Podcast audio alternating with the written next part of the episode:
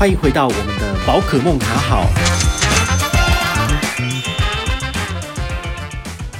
嗨，我是宝可梦，又回到我们宝可梦卡好。今天要来跟大家聊聊的是，诶，海外刷卡有没有哪些厉害的神卡呢？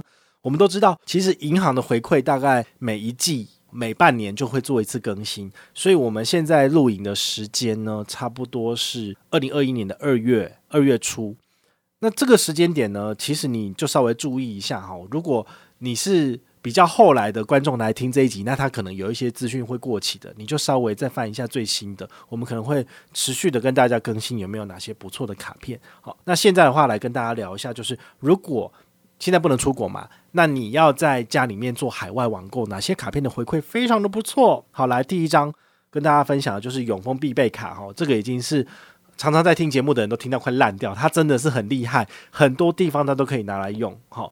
因为很多地方都可以用，所以它也很容易就会用好用满，然后你可能就用不到这个回馈。比如说你很喜欢行动支付，你把这张卡片拿去做行动支付，最高九趴，你一个月一万块就花完了，那你就不可能拿这张卡片来做海外刷卡。好，所以它中间是有排外性的。好，你就自己要去做一个排列组合。比如说我海外神卡，我就专刷这张有最高十趴，那一万块以内可以拿一千，就这样子。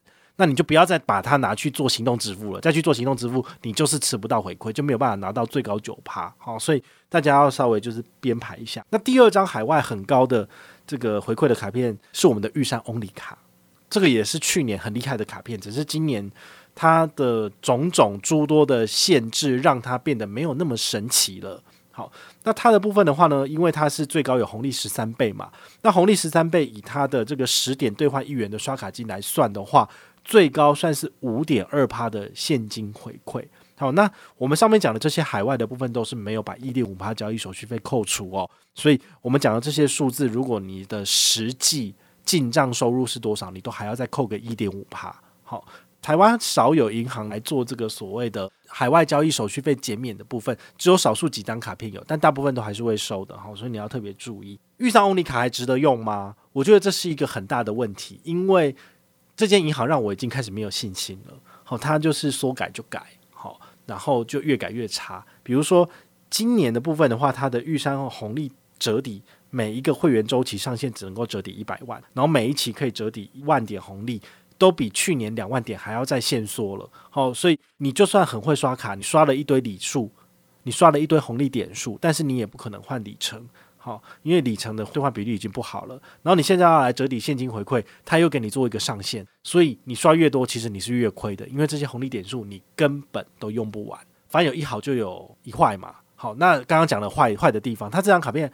后来它的系统有做了一点更正，我觉得还蛮不错。就是如果你有搭配玉山 Wallet 好这个 A P P 的话呢，它其实在它的 A P P 里面是可以把红利点数转移给亲友的哦。好，所以这个还不错。但是呢，因为红利点数的价值就是在于它要用很便宜的方式去累积，比如说三元一点红利或五元一点红利，这样才划算嘛。但是呢，你现在已经把它的这个所谓的手脚都砍得差不多了。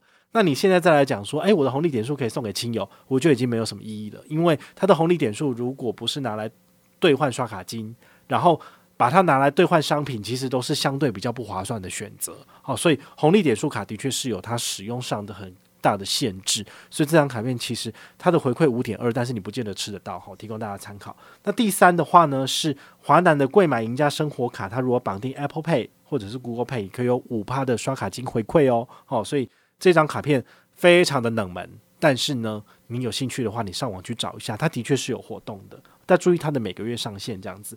那张银买乐卡这个，其实在二零二零年的上半年也是曾经被归类为这个所谓的呃神卡哈，行动支付神卡。它这个是 Google Pay 哈，那是 Mastercard 的等级呢，它最高有到三点五趴的回馈，没有像之前讲的七趴八趴那么厉害，但是。打对折，好，三点五趴也 OK，但是它有一个缺点，就是你必须在每个月的一号来做登录，早上八点到晚上十二点以前要完成登录，让我每次都忘记登，所以我都每次都没有拿到，所以呢，这张卡片我就基本上都是会跳过了，好，那提供大家参考。那下一张是永丰大户卡，永丰大户卡以前有海外五趴加码，但是现在拿掉了，所以最高就是有三趴的部分。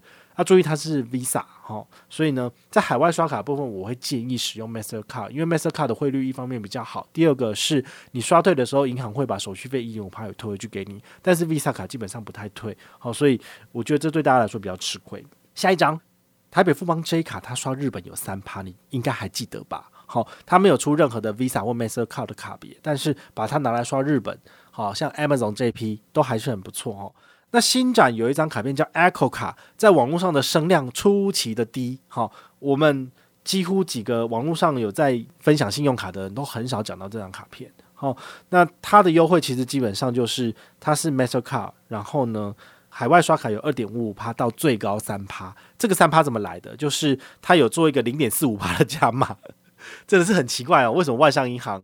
台湾股外商皮的这种呃外商银行呢，好，它其实已经是本地化的了。好，新展挂到台湾嘛，好，他们还是喜欢玩这一种哦，就是说给你做一些无微博的加码，然后让你三趴数字很好看，但是每个月的消费上限就是只有两万之类的，让我觉得真的是一点都不干脆哦。所以这张卡片最高有三趴，但是你可能刷永丰大户也有三趴，比较无脑。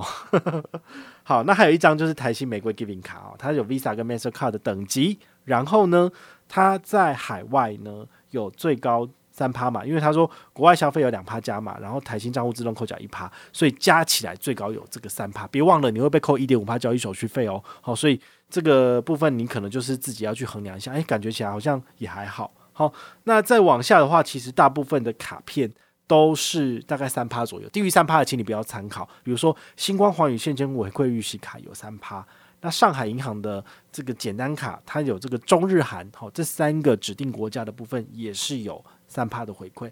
阳信银行的哆啦 A 梦卡日韩有三趴，好，你可以参考。但是我觉得这种有限定国家别的部分，我都觉得都更难用了。好，所以你如果要一张无脑神卡，其实可能就是永丰必备卡啦。其他卡片的话，你可以参考，但是我觉得都是限制重重。也许在二零二一年的年底，哈。我们的部长有讲嘛，哈，就是可以开放有望出国，你出国之后，这些银行的回馈全部都会回来了。所以目前的这些优惠看一看，其实都真的觉得就是还好，因为他们把所有的资源通通都挪到，比如说这个所谓的行动支付啊，哈，或者是美食外送平台了。所以海外的这块几乎是全军覆没，回馈都蛮烂的。好，不像以前就是每一季都有加码几趴又几趴，好多好多，现在都没有了。好，所以你就是特别去注意一下，只要一张永丰必备卡就好了。